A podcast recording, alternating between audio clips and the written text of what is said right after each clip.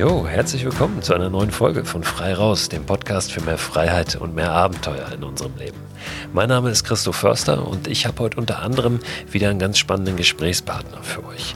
Ich habe aus dem Gespräch mit ihm zumindest einiges rausziehen können und mich sehr inspiriert gefühlt und würde mich natürlich freuen, wenn euch das ähnlich geht. Die Rede ist von einem der besten, der erfolgreichsten Landschaftsfotografen Deutschlands, von Kilian Schönberger. Von Kilian erfahren wir heute, was es braucht, um ein gutes Foto zu machen, um diese wunderbaren Momente, die wir da draußen erleben, auch festzuhalten. Für uns selbst, für unser Archiv vielleicht oder für andere, um andere auch wieder zu inspirieren. Wir erfahren von ihm, welche Bedingungen ihn ganz besonders vor die Tür locken. Und so viel vorab, der Herbst ist da ganz weit vorne mit allem, was er zu bieten hat. Natürlich mit der Vielfalt der Farben, auf die komme ich gleich auch nochmal zu sprechen, aus einer anderen Richtung und äh, mit seinen Nebelbildungen und so weiter und so fort. Also auf dieses Gespräch mit Kilian könnt ihr euch schon mal freuen. Die Frage ist natürlich jetzt erstmal vorab, die, die uns alle momentan ständig beschäftigt. Ja, dürfen wir das überhaupt raus vor die Tür fotografieren? Ich denke schon. Wir dürfen ja spazieren gehen und dazwischendurch mal zu stoppen und kurz ein Foto aufzunehmen. Das ist sicherlich in Ordnung, auch moralisch in Ordnung und für uns selbst zu vertreten. Gesellschaftlich und für uns selbst. Es geht ja momentan nicht nur um uns selbst. Wir müssen für ein gutes Motiv ja auch nicht an irgendwelche landschaftlichen Hotspots reisen, sondern gerade die kleinen abgelegenen Ecken, die vor der Haustür, direkt von der Haustür erreichbar sind, bieten oft die allerbesten Möglichkeiten. Aber auch darüber könnt ihr gleich von Kilian noch ein bisschen was hören. Jetzt will ich euch erstmal ein bisschen entführen in die Welt des Herbstes, in die Welt des Indian Summers, wie es im Englischsprachigen so schön heißt, dieses Phänomen, wenn sich die Blätter in den Wäldern einfach in allen möglichen Farben färben und wenn die Sonne dann scheint, auch ja wunderbar leuchten. Ich habe zu dem Thema ein paar Hintergründe recherchiert für mein Mikroabenteuer Jahreszeitenbuch. Das, das habe ich in der letzten Folge schon erzählt, nun nicht in diesem Herbst erscheint, wie es ursprünglich geplant war, sondern erst im nächsten Spätsommer, also 2021. Ich habe euch aber auch gesagt, dass ich daraus immer mal wieder Auszüge hier im Podcast vortragen werde und damit beginne ich heute mal. Ich lese euch einfach einen Abschnitt vor, der trägt die Überschrift Indian Summer oder besser, bunt sind schon die Wälder. Warum das besser ist, wird gleich noch klar.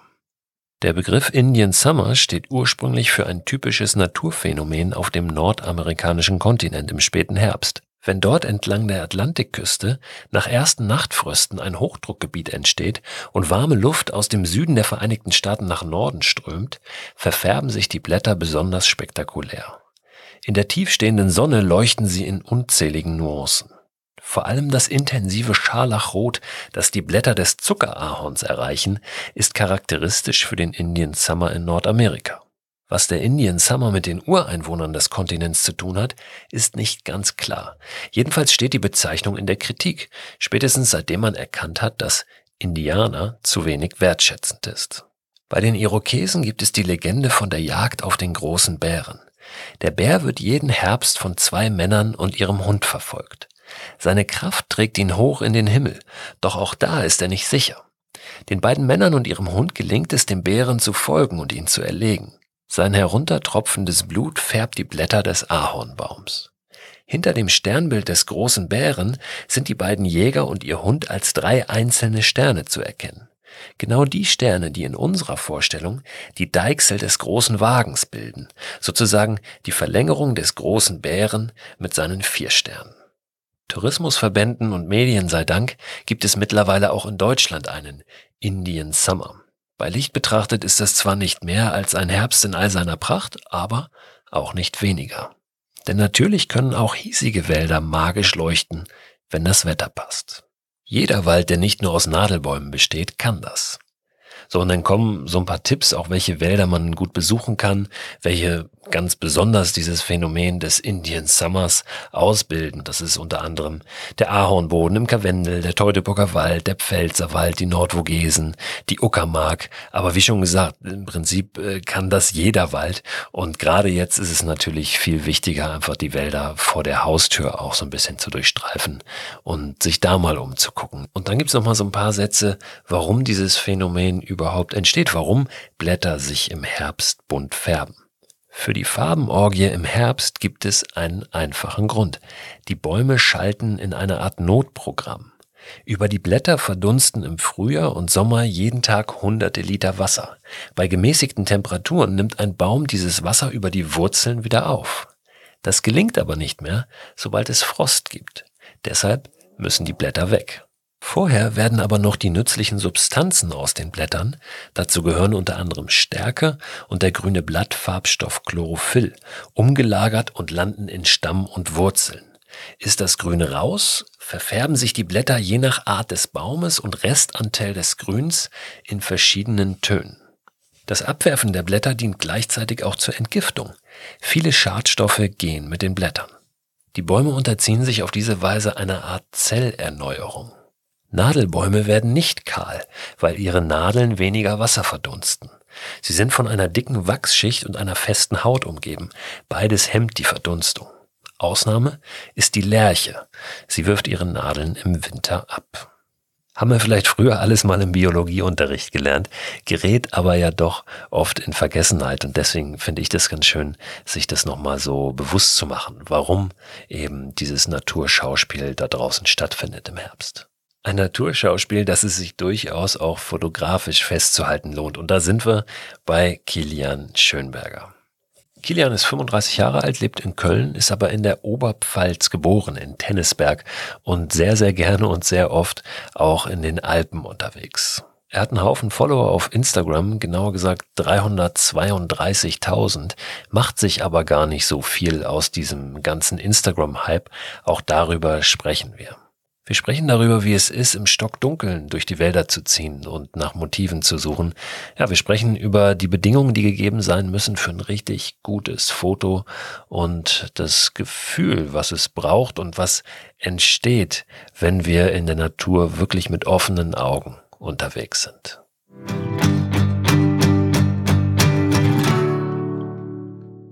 Kilian, ich freue mich sehr, dass wir heute sprechen. Grüße dich. Hallo zusammen aus Köln. Ja, aus Köln. Du sitzt in Köln, ich sitze in Hamburg.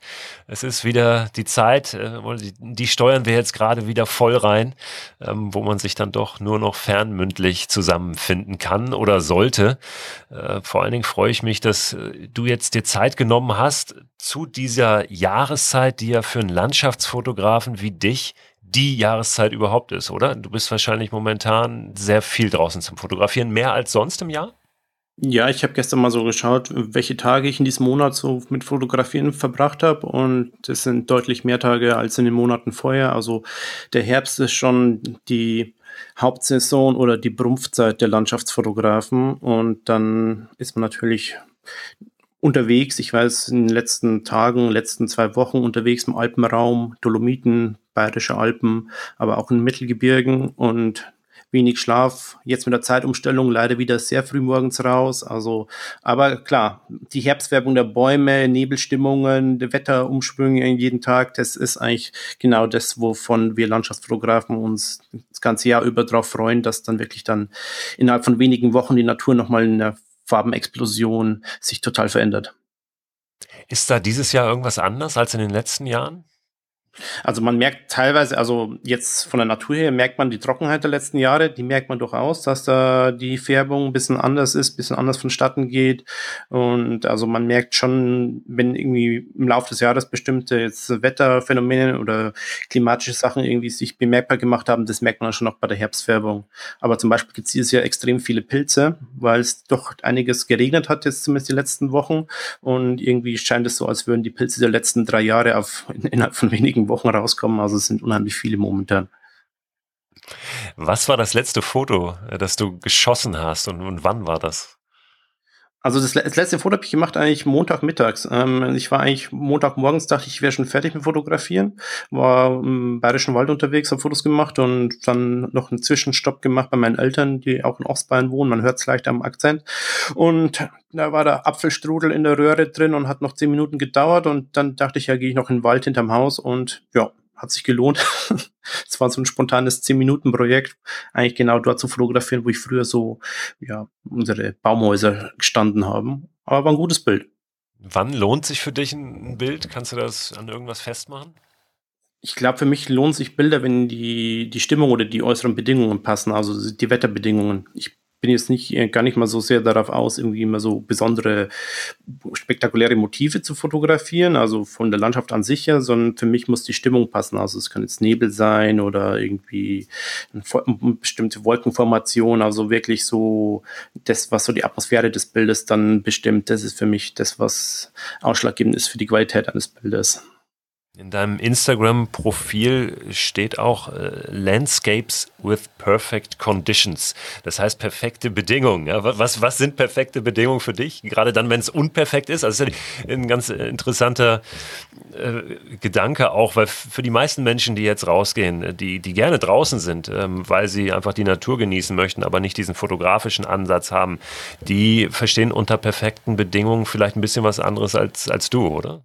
Ja, also ich glaube, für normalen Menschen ist einfach ein schöner Sonnentag im Spätherbst, einfach mit wo nochmal 20 Grad erreicht werden und dann ist blauer Himmel und buntes Laub ist so wirklich fürs, Wand fürs Wandern vielleicht auch die schönsten Bedingungen.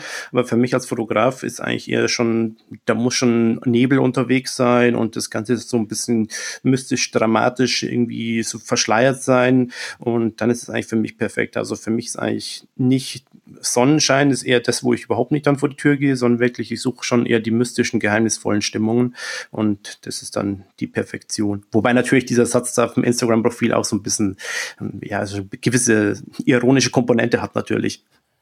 Ja, trotzdem bist du ja äh, jemand, der sehr akribisch auch ähm, Wetter- und Lichtbedingungen plant. Ähm, das tun Fotografen ja generell. Du bist dazu auch noch Diplom-Geograf. Das heißt, ähm, für dich kommt vielleicht auch noch so ein bisschen ähm, ja, dieses, dieses Interesse an ja, einer Landschaft, wie ähm, wie stellt sie sich dar, in unter welchen Bedingungen, ja, und wie müssen die sein? Also glaubst du, dass du auf, aufgrund deiner, deiner Ausbildung oder deines Interesses an der Geografie da auch nochmal ein bisschen anders rangehst als andere Fotografen?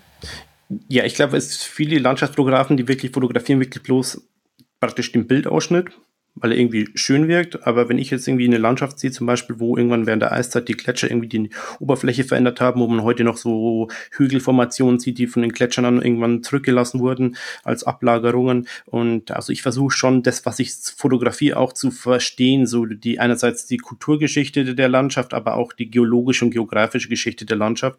Und teilweise kann ich mich dann für Dinge begeistern, die vielleicht fotografisch gar nicht so spannend sind, aber ich finde es halt einfach toll, auch zu lesen zu können in der Landschaft, was da eigentlich passiert ist in den letzten, sagen wir mal, Jahrtausenden bis in die letzten Jahrmillionen. Und das fasziniert mich extrem, da verschiedene Gesteinsformationen. Also, und natürlich hat jede Gesteinsformation führt auch zu anderen Landschaftsbildern und das finde ich spannend.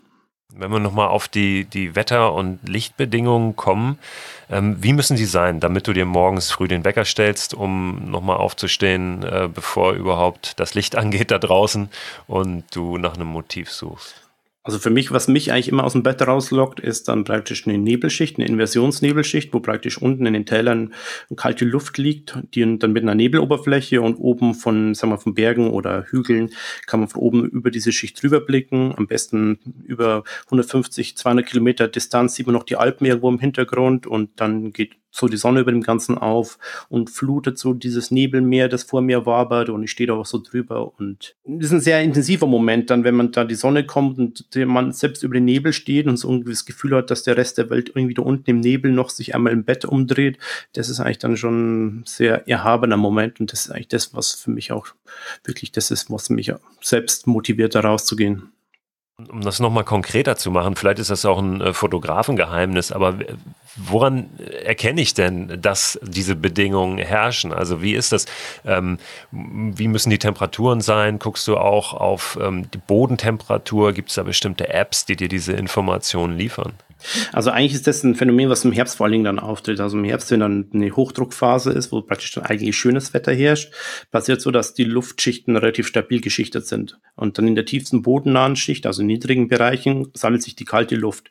Und wenn es noch dazu, sagen wir mal, wenig Luftzirkulation gibt, dann ist der Austausch zwischen diesen Luftmassen sehr gering. Und wenn unten die kalte Luft ist, bildet sich dort praktisch der, der Taupunkt wird also erreicht, also der Punkt, wo praktisch die Luft kondensiert, weil es kalt genug ist. Und dann hast du unten in den Tellern Nebel und oben drüber schönes Wetter. Also eigentlich entsteht dieser Nebel, den ich suche, bei Hochdruck. Und dass dort dann in Hochdruckphasen in Tellern Nebel liegt, das ist eigentlich im Winterhalbjahr durch die langen, die langen, langen Nächte bedingt, dass dort wirklich dann die Landschaft aus, die, also die Oberfläche auskühlen kann. Im Sommer sind die Nächte eigentlich zu kurz, dass diese Art von Nebel dann entsteht und deswegen ist das eigentlich dann so ein Herbst-Winter-Phänomen, wo man diese schönsten Nebelmeere festhalten kann und oben drüber so jetzt irgendwie im Bayerischen Wald, Schwarzwald, Schwäbische Alb, das was halt oberhalb dieser Nebelschicht liegt, ist dann wunderschönstes Wanderwetter, wo dann teilweise auf den Bergen noch nochmal 15 oder 20 Grad erreicht werden. Und unten in Städten wie Stuttgart oder jetzt auch Köln und so weiter ist dann die Temperatur irgendwie 5 Grad und dauergrau. Checkst du das mit einer normalen Wetter-App oder hast du da irgendeinen speziellen? Ja, nee, also man hat das, also man hat irgendwann ein gewisses Gefühl dafür, also irgendwann, also ich sehe, ich schaue dann zum Beispiel einfach, was das für Luftdruck herrscht die nächsten Tage. Und wenn ich dann sehe, okay, Luftdruck steigt, dann ist eine längere, stabile Schönwetterphase auf den Bergen. Dann weiß ich, okay, oben schön, unten in den Tällen können sich, der, ne-, können sich Nebel bilden. Und den Nebel, wenn er sich mal gebildet hat, den sieht man natürlich auch auf Satellitenbildern. Es stellt sich dann auf dem Satellitenbild wie tiefe Wolken da.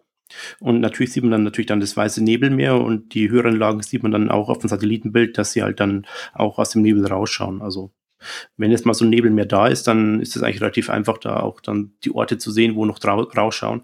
Wobei natürlich dann das Glück haben muss, dass irgendwo vielleicht ein Berg ist, der noch 1000 Meter erreicht, um auch oben drüber zu kommen. Ansonsten ist, bist du halt immer unten drunter. Jetzt hast du eben schon gesagt, was dich äh, reizt, sind gar nicht so sehr diese, diese Hotspots, wo dann alle auch unterwegs sind und ihre Instagram-Fotos schießen, die man jetzt tausendfach irgendwo äh, findet. Du bist auch sehr erfolgreich auf Instagram, ähm, hast da viele Follower, ähm, aber eben auch, weil du immer mal wieder ein bisschen, bisschen abseits guckst. Ähm, es ist ja ein heikles Thema, ja, diese, diese Hotspots eben auch, die da zum Teil ja auch völlig überlaufen sind. Also Beispiel äh, Bestes aus diesem Jahr wieder dieser, dieser natürliche endlose Pool ja, über dem Königssee wo es ja einen riesen Aufruhr gab und der jetzt wahrscheinlich geschlossen wird, weil dann da Leute irgendwie mit Flipflops hochlaufen, die überhaupt nicht für die Berge ausgestattet sind und sich da tatsächlich in Gefahr begeben und auch eben diese Orte aber in, in Gefahr bringen, beziehungsweise die Ruhe dort äh, stören, ähm, die die Natur ja auch braucht. Ähm, wie, wie gehst du mit diesem Phänomen um? Weil das ist ja schon was, was auch jemandem, der auf Instagram sehr erfolgreich ist, dann äh, sicherlich immer mal wieder begegnet, diese Frage zumindest, oder? Wie gehe ich damit um? Ja, also ich, ich denke, dass man dann einerseits wirklich die Leute auch aufklären muss, also was da was ein Nationalpark, also Nationalpark, Naturschutzgebiet, was überhaupt die Sache ist. Und ja, teilweise mache ich das dann auch vor Ort. So gibt die Informationen aus erster Hand direkt. Ähm, bei dem angesprochenen Sachen, mit diesem Wasserfallbecken da im Königssee, habe ich auch irgendwie einen relativ langen Antwortpost geschrieben, der dann auch relativ weit, relativ viel Zuspruch da bekam damals unter diesem Posting. Und das Problem ist, glaube ich, dass viele Leute die fotografieren die Natur als Kulisse für sich selbst. Also sprich, die Natur ist nur ein, ein, Spiegel für das eigene Ich und es geht eigentlich nicht darum, wirklich sich mit der Landschaft zu beschäftigen oder mit der Natur zu beschäftigen, sondern es geht darum, für sein virtuelles, reale, für sein virtuelles Ich praktisch einen schönen Hintergrund zu finden, den man dann posten kann. Und das ist eigentlich das bisschen das Problem, was ich da sehe, dass dann wirklich dann ähm, dadurch auch, da das Interesse für die Natur und die Zusammenhänge Öko des Ökosystems nicht da ist, dass dann auch wirklich dann halt wirklich so, ja, ich mache jetzt mein Bild, ich fliege da mit meiner Drohne in den Nationalpark, ich brauche das coole Bild, das bringt mir auf Instagram viele Likes und alles andere ist mir erstmal egal, weil was kann es schon ausmachen, wenn ein Mensch irgendwo hinläuft, wo er nicht hinlaufen soll? Und dann das Problem, was unterschätzt, ist, dass man dadurch dann einfach, gerade wenn so ein Account mit eineinhalb Millionen Followern, dass er natürlich das unheimlich pusht und dann die das dann sehen, dass die Grenzen überschritten werden. Und wenn einer die Grenzen überschreitet und gerade wenn so bekannte Accounts die Grenzen überschreiten, dass natürlich dann die Schwelle, dass auch die kleineren Accounts machen, dass es ebenfalls dann stattfindet. Und so kommt es halt dann, dass wir in einigen Hotspots, gerade im Alpenraum, wirklich sehr ähm, überlaufene Orte haben, teilweise auch wirklich gefährlich sind, wo es dann auch schon Bergwachteinsätze gab und wo natürlich dann die Natur auch zerstört wird. Gleichzeitig muss ich aber sagen, dass natürlich dann auch teilweise so die sagen wir, Nationalparks oder die Tourismusorganisationen auch irgendwie ähm, selbst dann auch darauf reagieren müssen. Also die sehen ja dann, dass sich das entwickelt. Zunächst finden es viele auch erstmal toll, so ja, unsere Landschaft, unsere Natur wird erstmal so wird präsentiert und wird bekannter und so weiter. Aber eigentlich müsste man dann schon wirklich auch so Besucherlenkungskonzepte drauf einstellen und einfach das auch wirklich so ein bisschen zu managen. Ähm, da gab es zum Beispiel einen See in den Allgäuer Alpen, den Schrecksee, da wurde dann irgendwann wild gecampt, ist ein, Nation, äh, ist ein Naturschutzgebiet und dann standen dann irgendwie nachts teilweise 20, 30 Zelte mit Partystimmung und der Müll wurde oben zurückgelassen und die Leute müssen natürlich irgendwie auf die Toilette gehen, gibt es da oben keine. Deswegen waren dann so die ganzen Büsche rund um den See mehr oder weniger ähm, nicht mehr so schön anzusehen. Und dort wurden halt dann Polizeistreifen hochgeschickt, die das dann kontrolliert haben und dann Strafgelder ähm, verlangt haben. Und nachdem das so ein bisschen publik wurde in den Medien, ist es dann auch tatsächlich zurückgegangen. Also sprich, man muss sich als Tourismusorganisation, Naturschutz, äh, ähm, Großschutzgebiet einfach wirklich mit der, mit dieser Situation selbst auseinandersetzen und sich selbst auf ein Stück weit darauf vorbereiten. Also man darf nicht auf die Vernunft der Besucher allein hoffen, sondern es müssen beide Seiten Hand in Hand greifen eigentlich. Ja, der Schrecksee ist ein gutes Beispiel, denn ich habe in meinem ersten Mikroabenteuerbuch den auch so drin gehabt als Tipp, ja, um da mal, äh, ja, vielleicht auch sogar eine Nacht zu verbringen ohne Zelt. Ja, das ist ja immer äh, ganz wichtig. Also ich propagiere ja gerne immer das, das Übernachten draußen ohne Zelt. Habe aber dann auch, ähm, als die zweite Auflage des Buches dann anstand, ähm, mich des Themas nochmal angenommen und auch dort telefoniert ähm, mit den äh, Verantwortlichen vor Ort. Und es war ganz interessant, eben auch von, von, von denen aus erster Hand nochmal zu hören, was denn da wirklich äh, passiert momentan. Und ich habe dann ähm, ja da nochmal sehr energisch darauf hingewiesen, was denn da nun wirklich erlaubt ist und was verboten verboten ist. Also ich glaube, da muss man ja auch für sich selbst immer schauen, okay, wir haben es früher gemacht, aber ähm, oder was habe ich vor, vor einiger Zeit gemacht, noch vor wenigen Jahren und, und wie reagiere ich jetzt aber auch auf, auf eine veränderte Situation, weil ähm, da verändert sich ja auch ganz viel dynamisch ja, durch diese ganze ähm, ja, Social-Media-Welt und ähm, das Thema wird einfach ja auch, auch immer heikler und immer wichtiger. Ähm, was sind so deine Konsequenzen daraus? Also wie gehst du zum Beispiel um mit, ähm, mit dem Tagging von, ähm, von deinen Fotos? Das heißt also Tagging bedeutet ja eben den Ort, Ort konkret auch zu nennen, wo du dort fotografiert hast. Ja, also ich, also gibt es diese nette Frage da auf Instagram, where is this place? Also, dass die Leute wissen wollen, oder wo ist das oder so. Und ich war da eigentlich schon immer so ein bisschen so war eigentlich schon immer meine Einstellung, dass ich da jetzt gerade trittempfindliche Orte in Naturschutzgebieten eigentlich nicht direkt nenne, weil man da zumindest nicht unbedingt verhindern kann, dass der Ort bekannt wird, aber man kann zumindest ein bisschen verzögern und ähm, man kann es vielleicht so ein bisschen steuern, aber es gibt durchaus auch Bilder, die ich nicht veröffentlicht habe in den sozialen Medien, von denen ich weiß, dass wenn ich die veröffentlichen würde, könnten es die, sag mal, Landschaftsfotografen, die so ein bisschen in der Materie drinstecken, anhand zum Beispiel der Berge im Hintergrund, Hintergrund den Ort dann praktisch identifizieren.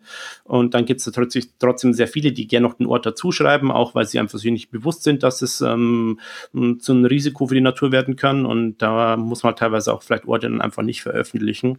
Ich mache auch viel Waldfotografie und das Schöne am Wald ist eigentlich, dass der Wald so herrlich unkonkret ist. Also es das für, also sagen wir so ein bisschen so diese Frustration mit dieser, mit dieser über, diesem Überlaufen und diesem Hype von bestimmten Locations hat mich ja dazu gebracht, mehr Orte zu fotografieren, die nicht konkret sind, also wie Bäume und so weiter zum Durcheinander.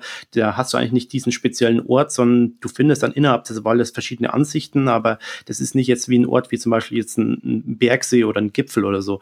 Und das ist halt, dann, da erwarten die Leute dann auch nicht, dass sie den genauen Standort erfahren. Und das hat mich so es ist ein bisschen so, ja, es kommt so meinem Naturell so ein bisschen entgegen, dass ich dann dort gar nicht sagen kann, genau wo das ist und dass ich dann auch nicht so sage, ich natürlich würde ich auch den Leuten gerne weiterhelfen, die fragen, wo ist der Ort, aber andererseits habe ich im Hinterkopf, ja, es ist vielleicht doch nicht so gut, das zu sagen, wo der Ort ist und deswegen gibt es auch immer eine größere Bewegung insgesamt auf Instagram, dass man halt die Tags einfach nicht mehr nennt, sondern einfach nur noch die Orte zeigt und appelliert daran, geh raus, entdeck die schönen Orte vor deiner eigenen Haustür. So meine Idee ist auch so ein bisschen, wenn du, je mehr Orte wir kennen und fotografieren können, desto mehr verteilen sich vielleicht auch die Fotografen. Lernen wir vielleicht sogar genauer hinzusehen, wenn wir jetzt nicht nur ähm, ja, dahin fahren, wo ihr sowieso alle hinfahren, wo tausend andere schon ihr Foto gemacht haben, zu den großen Sehenswürdigkeiten, zu den Hotspots. Ist das vielleicht auch eine ganz gute Schule? Tja, für diejenigen, die sich darauf einlassen, ist das eine gute Schule. Die lernen natürlich auch die Natur besser kennen und auch irgendwie vielleicht auch, also man muss ja nicht immer das fotografieren, was so auf dem globalen Maßstab spannend ist. Man kann sich ja auch irgendwie im Mittelgebirge, was im Thüringer Wald auch vielleicht innerhalb des Thüringer Waldes spektakulär ist, kann man ja auch ähm, fotografieren. Und das ist vielleicht im Vergleich zu den Dolomiten nicht so spannend, aber man kann sich auch drüber freuen, dass man im Kleinen was Besonderes festgehalten hat. Aber diese, diesen Abenteueransatz, den gibt es eigentlich gar nicht so so häufig. Also es gibt ja eher so diese Bucketlist-Abklapperer äh, und da geht es einfach wirklich bloß darum, diese einfachen Orte abzufotografieren. Habe ich natürlich auch einige auf meinem Instagram-Feed drauf, weil das Problem ist, dass der Algorithmus und der globale Mainstream-Geschmack einfach auf diese sag mal, populären Orte einfach abfährt. Also sprich, du kannst 20.000 Mal Neuschwanstein und Hohenzollern und irgendwie Matterhorn auf deinem Feed posten und es wird immer erfolgreich laufen. Und äh, das ist so das Problem, dass eigentlich dann diese Algorithmen die Leute dazu drängen, bei dem zu bleiben, was schon als funktionierend bekannt ist. Und das ist eigentlich so wirklich auch das, was wirklich zu diesem Überlaufen von einigen wenigen Spots geführt hat. Und den Algorithmus kann ich ja selbst nicht umschreiben, leider, aber der führt einfach ein Stück weit dazu, dass wirklich so bestimmte Motive sehr, sehr intensiv fotografiert werden. Weil es einfach ist zu fotografieren. Also es ist halt einfach zu fotografieren. Also ein gutes Bild dort zu machen, du brauchst nicht mal besonderes Wetter, weil einfach du hingehst, Kamera aufstellst und die Technik wird immer einfacher, die Automatismen werden immer einfacher, du stellst, machst ein Foto und es ist gut. Obwohl es vielleicht gar kein gutes Foto ist, aber es sieht gut aus. Du hast dich für ein Buchprojekt, über das ich mit dir sprechen möchte, dein, dein aktuelles Buch eines Themas angenommen, was jetzt nun auch nicht, wahrscheinlich in keinem Algorithmus irgendwo sehr hochgespült wird, äh, rein fotografisch, ähm, weil, es, weil es nicht so auf der Hand liegt. Dieses Buch heißt Nachts im Wald und äh, ja, beschreibt, der Titel beschreibt schon ganz gut, worum es geht. Du bist nachts in den Wald gezogen und hast dort äh, fotografiert. Ähm, also nicht die große, spektakuläre Instagram-Algorithmus-Fotografie, Fotografie, sondern auch einfach nochmal ein bisschen äh, genauer hingeguckt und ganz besondere Stimmungen eingefangen. Du arbeitest eine ganze Zeit schon als äh, Landschaftsfotograf. Du hast äh, vorher auch ähm, immer wieder als Geograf ähm, mit, mit Landschaften zu tun gehabt. Waren, waren die Landschaften, die du so ähm, tagsüber kanntest, für dich ein Stück weit auch entzaubert und wolltest du dir durch dieses Fotografieren äh, des Nachts auch so ein Stück weit dich wieder selbst verzaubern lassen von der Natur vielleicht auch? Also es kam eigentlich dadurch, dass ich dann, also ich habe schon eigentlich immer die letzten, sagen wir, die letzten zehn Jahre immer auch in den Randzeiten fotografiert. Also es ging halt dann immer so blaue Stunde, Sonnenuntergang, Sonnenaufgang. Und ich bin irgendwo unterwegs gewesen auf irgendwelchen Aussichtspunkten in Alpen oder Mittelgebirge und dann war ich natürlich dann, bis es dunkel wurde oder morgens, als es noch dunkel war, unterwegs gewesen. Und dann habe ich dann irgendwann gemerkt, okay, bei diesen Wanderungen zu diesen Aussichtspunkten, dann bin ich in der nächtlichen Natur unterwegs und erlebe dort eigentlich was ganz was anderes als das, was ich dann tagsüber erlebe. Also auch vielleicht sogar jetzt mal, das kann ich das fotografieren und der Sehsinn so im Vordergrund steht, weil wenn es halt ein Stockfinster ist, dann ist ja erstmal andere Sinne, der Gehörsinn, vielleicht auch der Geruchssinn und so weiter, das steht dann im Vordergrund. Und dann habe ich festgestellt, dass eigentlich, ich bin Fotograf, bin total aufs Visuelle fixiert und Fotografie und sehe die Welt mit den Augen, aber eigentlich die anderen Sinne, Sinneswahrnehmungen, die zeigen ja meine Fotos gar nicht. Und dann habe ich so begonnen, so ein bisschen mich so mit dieser Materie der nächtlichen Natur, der nächtliche Wald so auseinanderzusetzen und habe dann mehr und mehr so auch da entdeckt, dass man wirklich dann nochmal einen komplett anderen, sag mal, Lebensraum, nächtlichen Lebensraum entdecken kann, der sich auch ganz anders präsentiert und den man einfach nicht so mit seinem vertrauten Sehsinn, der Mensch ist ja schon sehr visuell ausgeprägtes Lebewesen, so gar nicht so gut begreifen kann, sondern dass es eine ganz andere mystische Welt ist, die man auf ganz anderen Wegen wahrnimmt. Und deswegen bin ich dann in die Dunkelheit immer mehr eingetaucht und habe da so meine Entdeckungen und meine Erfahrungen gemacht und das ist dann ja teilweise auch ganz schön abenteuerlich gewesen und ist dann diesem eben diesem Buch gemündet, was Text und ein paar Bilder auch kombiniert. Auf dem Klappentext, also hinten drauf auf dem Buch steht, es geht auch um wilde Begegnungen, riskante Situationen und einmalige Erlebnisse. Du hast gerade gesagt, es war auch abenteuerlich. Was waren denn solche wilden Begegnungen und riskanten Situationen, die du da erlebt hast? Also ich jetzt ähm, dieses Jahr das Highlight für mich war eigentlich, dann bin ich unterwegs gewesen, auch irgendwie morgen Dämmerung. Ich war am Fotografieren, natürlich dann mit Stativ und habe irgendwo meine Bäume da so im Zwielichter fotografiert und dann merke ich da so im Halbdunkel, dass wenn mal so ein Tier in meinem Rücken unterwegs ist und dann drehe ich mich um und schaue so und denke mir, oh, habe ich den Hirsch aufgescheucht? Und dann gucke ich so ein bisschen genauer so in dieses, diesen Dämmerungsschleier hinein und dann sehe ich, oh, das ist gar kein Hirsch, das ist ein Wolf. und dann stehst du so da und da ist so ein Wolf, der war vielleicht jetzt sag mal, 400 Meter entfernt zunächst. Und den siehst du dann und dann siehst du halt dann, wie der so irgendwelche bodenbrütenden Vögel jagt und dann ja, dann stellen sich schon so ein bisschen erstmal die eigenen Nackenhaare auf. Und ich habe erstmal so mein, mein, mein Parker auch erstmal so ein bisschen zugezogen, so ein bisschen am, am Halsbereich auch mal so ein bisschen dann enger gezogen. Also man so, also ist vielleicht ein natürlicher Reflex erstmal. Und dann ist er auch tatsächlich so in meine Richtung eingebogen, so ein bisschen auf mich zugelaufen und ist halt dann wirklich dann, es habe mich nicht mich fixiert, sondern ist dann wirklich auch so, wir, sind so mehr oder weniger aneinander vorbeigelaufen, so in 250 Meter Entfernung. Und ich habe dann noch versucht, irgendwie meine Telelinse auf die Kamera drauf zu bringen, aber wer weiß, wie landschaftsfotografiert, mit welchen Einstellungen dann mit diesen Einstellungen versucht, ein Telefoto zu machen, das klappt nicht so gut. Also ich hatte dann einen Vorauslöser drin und der war halt so fünf Sekunden. Und ich hätte eigentlich einen Wolf super so in, mit Telelinsen auch dann fotografieren können. Aber ich habe dann ausgelöst und dachte, jetzt kommt das Top-Bild dann höre ich nur zack, zack, zack, zack, zack, Klick. Und dann ist halt der 5 Sekunden Vorauslöser eingestellt gewesen. Und diese 5 Sekunden hat halt der Wolf einfach schon wieder 10 Meter Raum gut gemacht und war halt dann mit dem Kopf hinterm Baum verschwunden, bevor er im nächsten Wald eingebogen ist. Und dann ist dieses Bild leider jetzt nicht so spektakulär geworden, wie er hofft. Aber als nicht perfektes Bild ist es eigentlich ein wunderbares Dokument, das zu dieser Erfahrung passt.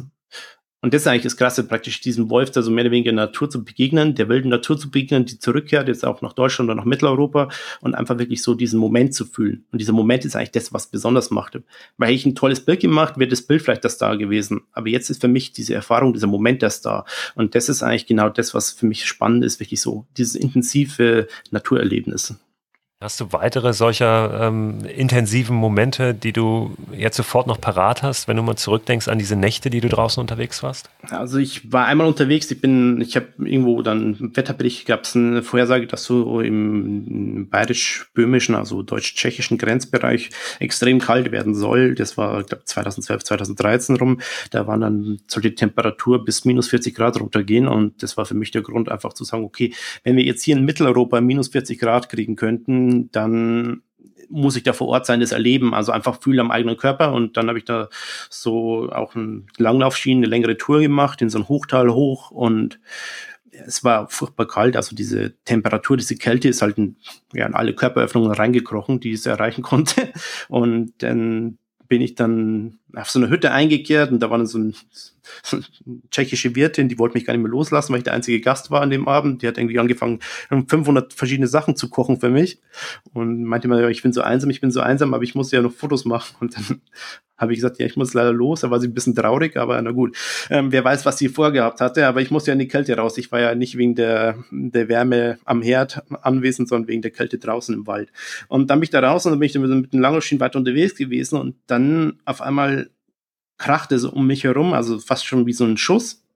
Und ich erstmal verwirrt und dann passiert es wieder, also wie so Peitschenknall, also wirklich so, als würde halt einfach wirklich was explodieren oder irgendein Schuss abgefeuert werden. Und dann wurde es immer häufiger. Also ich war wie so, es, es, es knallte und krachte außen um mich herum.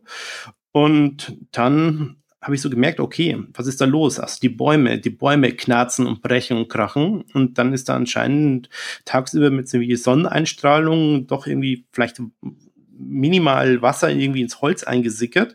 Und nachts bei der, oder der Frost fuhr nachts noch tiefer in die Stämme rein, dass praktisch im Holz das Wasser dann noch sich auch noch stärker gefroren wurde. Auf jeden Fall sprengte der Frost dann praktisch das Holz der Bäume und es führte halt einfach zu unheimlicher Krachen und ähm, ja, es war eine total surreale Geräuschkulisse. Also man steht da so stockfinster, eiskalt und, und, du stehst im Wald und die Bäume um dich herum fangen alle zum Krachen an und zum Knallen. Also das war total surreal. Und dann ich erstmal natürlich erstmal so, hm, erstmal versuchte mit den Schienen dann erstmal auf den Platz zu kommen, wo möglichst kein Baum drauf fallen kann, weil ich erstmal Angst hatte, dass die Bäume vielleicht auch noch umfallen würden und irgendwie auf den Weg fallen würden würden, aber nee, die sind dann zum Glück stehen geblieben.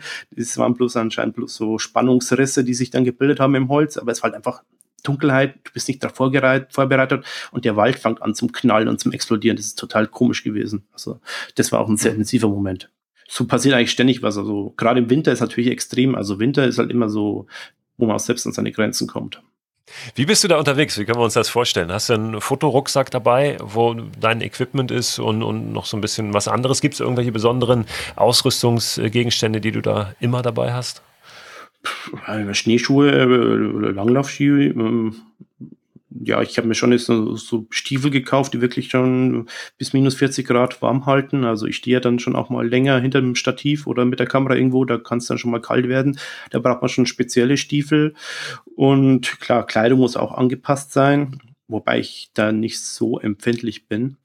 Und die Stirnlampe sollte man dabei haben, vorsichtshalber, wobei ich die gerne einfach auslasse. Gerade im Winter, wenn dann der Schnee Mondlicht reflektiert ist, ist ja im Winter nachts ist es ja gar nicht mal so richtig dunkel eigentlich verzerrt das schon wieder das Bild? Wenn wir, also wir sind ja oft, wenn wir dann nachts oder im Dunkeln unterwegs sind, äh, eben mit künstlichem Licht auch unterwegs, mit einer Stirnlampe oder einer Taschenlampe oder wie auch immer, ist das schon wieder, ähm, ja, hat wahrscheinlich einen Einfluss auf die Wahrnehmung schon. Ja, also das ist ja so das, was dann die Leute machen, eine Nachtwanderung mit Fackel oder mit Stirnlampe oder sonst irgendwas, aber eigentlich ist ja keine Nachtwanderung, sondern du bringst ja so dein Künst, künstliches Licht, so und deine kleine Mini-Sonne, deine Hosentaschensonne bringst du ja mit und leuchtest vor dir so den Weg aus und die nächtliche Natur flüchtet erstmal vor vor dem Licht. Also Glühwärmchen schalten das Glühen ab, wenn eine Lichtquelle kommt, eine andere und Tiere nehmen Reis aus und die Sinne, auch die Augen, also da das Licht ja immer noch die Augen sehr stark fordert, bleibt die Konzentration, die Gehirnleistung immer noch auf den Sehsinn konzentriert.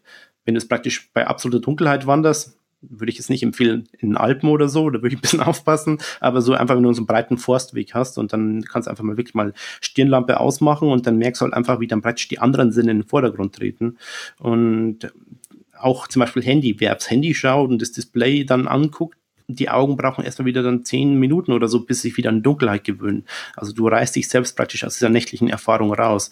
Deswegen würde ich sagen, soweit es geht, aufs Kunstlicht verzichten, wobei es auch gefährlich sein kann.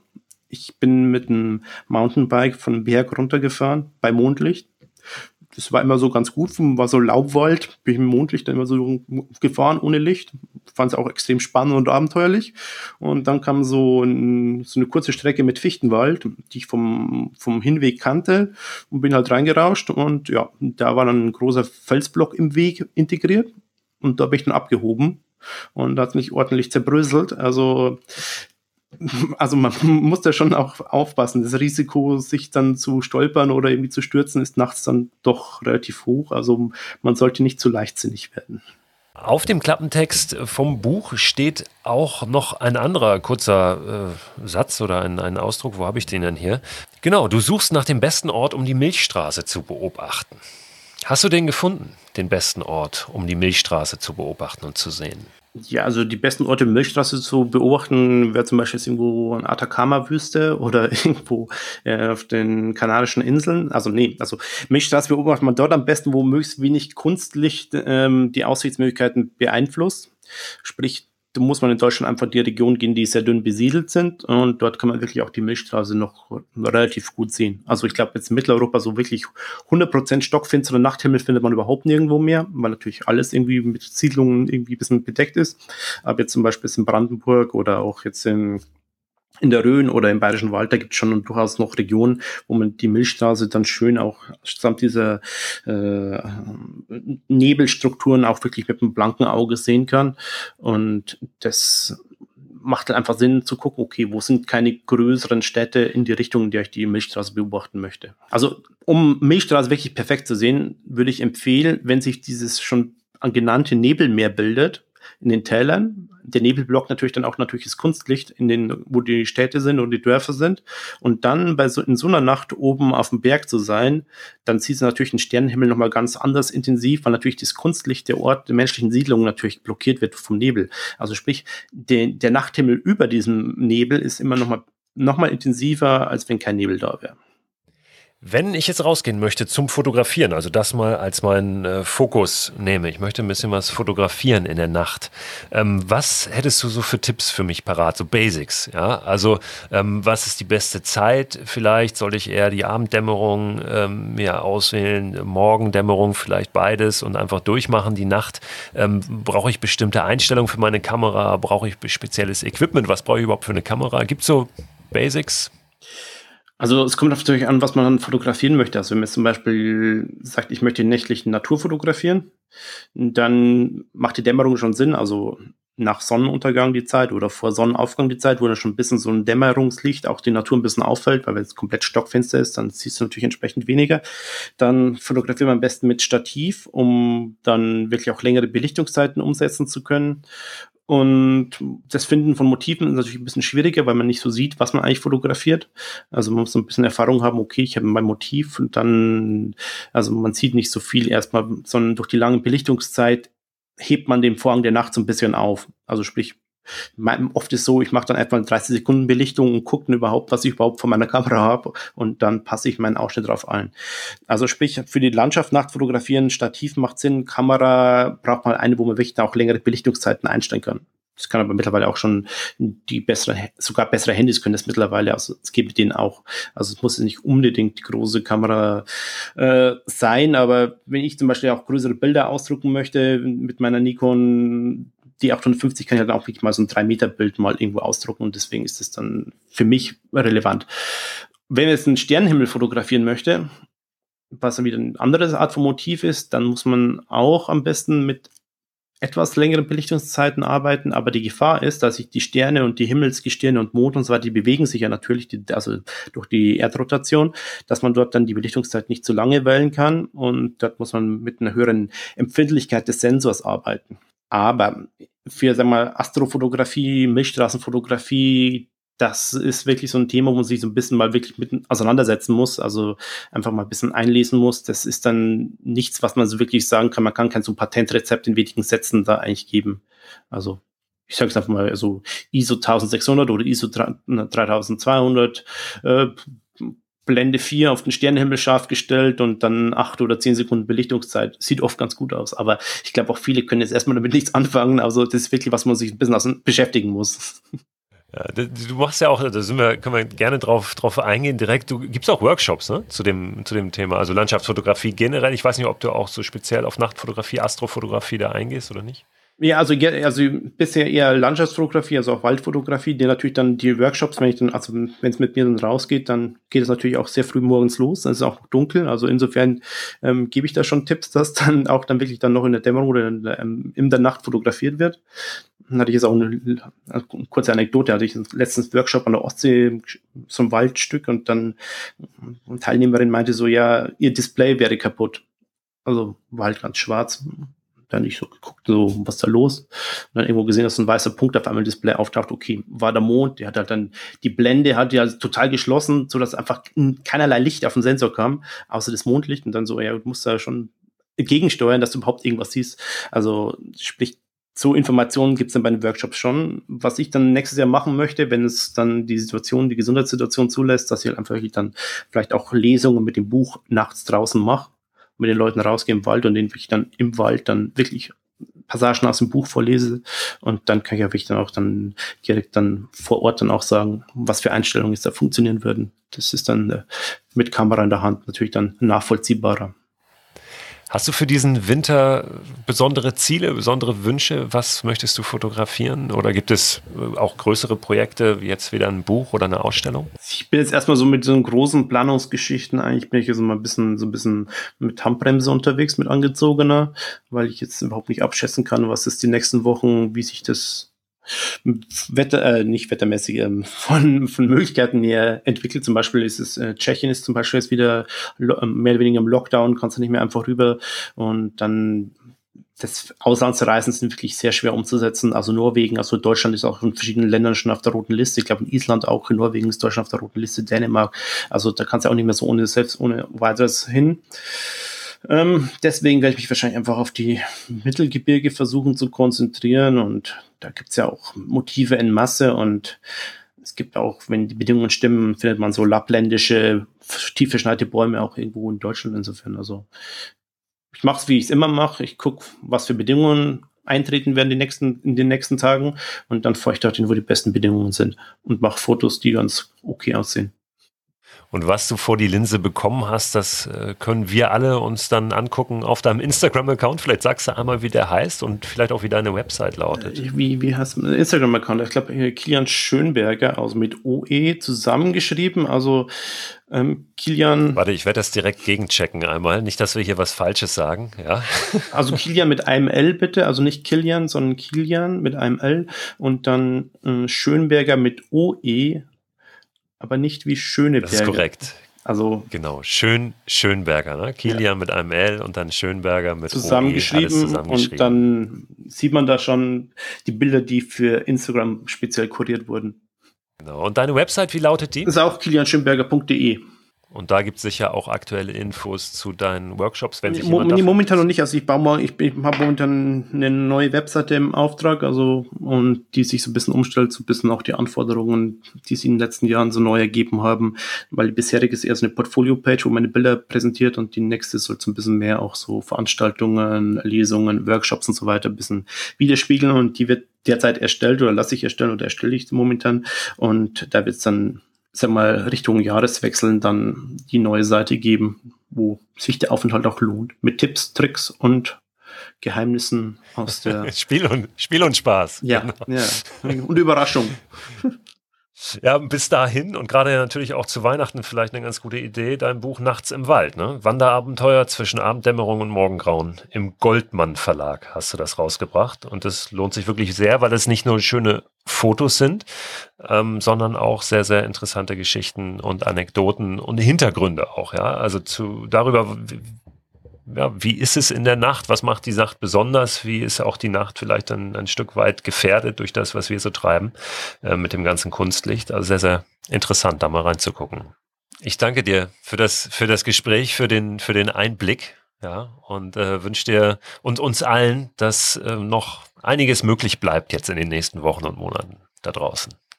Ja, ich auch. Alles Gute für alle Zuhörer und wenn die Einschränkungen kommen werden, einfach die Natur vor der Haus zu entdecken. Auch dort gibt es spannende Sachen zum Sehen.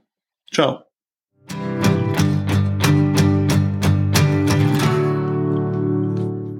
Vielen Dank, Kilian, für diese Einblicke. Über Kilians Buch Nachts im Wald haben wir jetzt schon zur Genüge gesprochen. Die Infos dazu, die packe ich nochmal in den Newsletter, der Ende der Woche erscheint. Abonnieren könnt ihr den unter christoförster.com slash frei raus. Da gibt es immer noch so ein paar Zusatzinfos zu den Themen aus dem Podcast, aber auch davon losgelöst nochmal Ausrüstungstipps oder irgendwas, was mir noch so einfällt in dem Moment. Wenn ihr übrigens jetzt im Wald unterwegs seid und da noch den einen oder anderen Pilz stehen seht, dann empfehle ich euch zum einen die Folge zum Thema Pilze, die wir hier vor einigen Wochen veröffentlicht haben, und das Buch Waldkochbuch von Bernadette Wörndl. Das ist erschienen im Hölker Verlag und ist wirklich ganz toll gemacht. Ähm, ganz schöne Rezepte drin, nicht nur zum Thema Pilze, sondern letztlich zu allem, was sich so im Wald findet.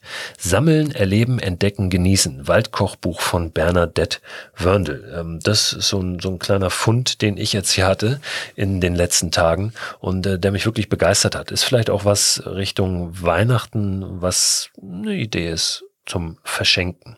Auch dazu die Infos äh, packe ich natürlich gerne nochmal in den Newsletter rein. Nächsten Donnerstag gibt's die neue Folge von Frei Raus und da kann ich euch jetzt schon versprechen, kommt eine kleine Ankündigung, quasi eine Weltpremiere.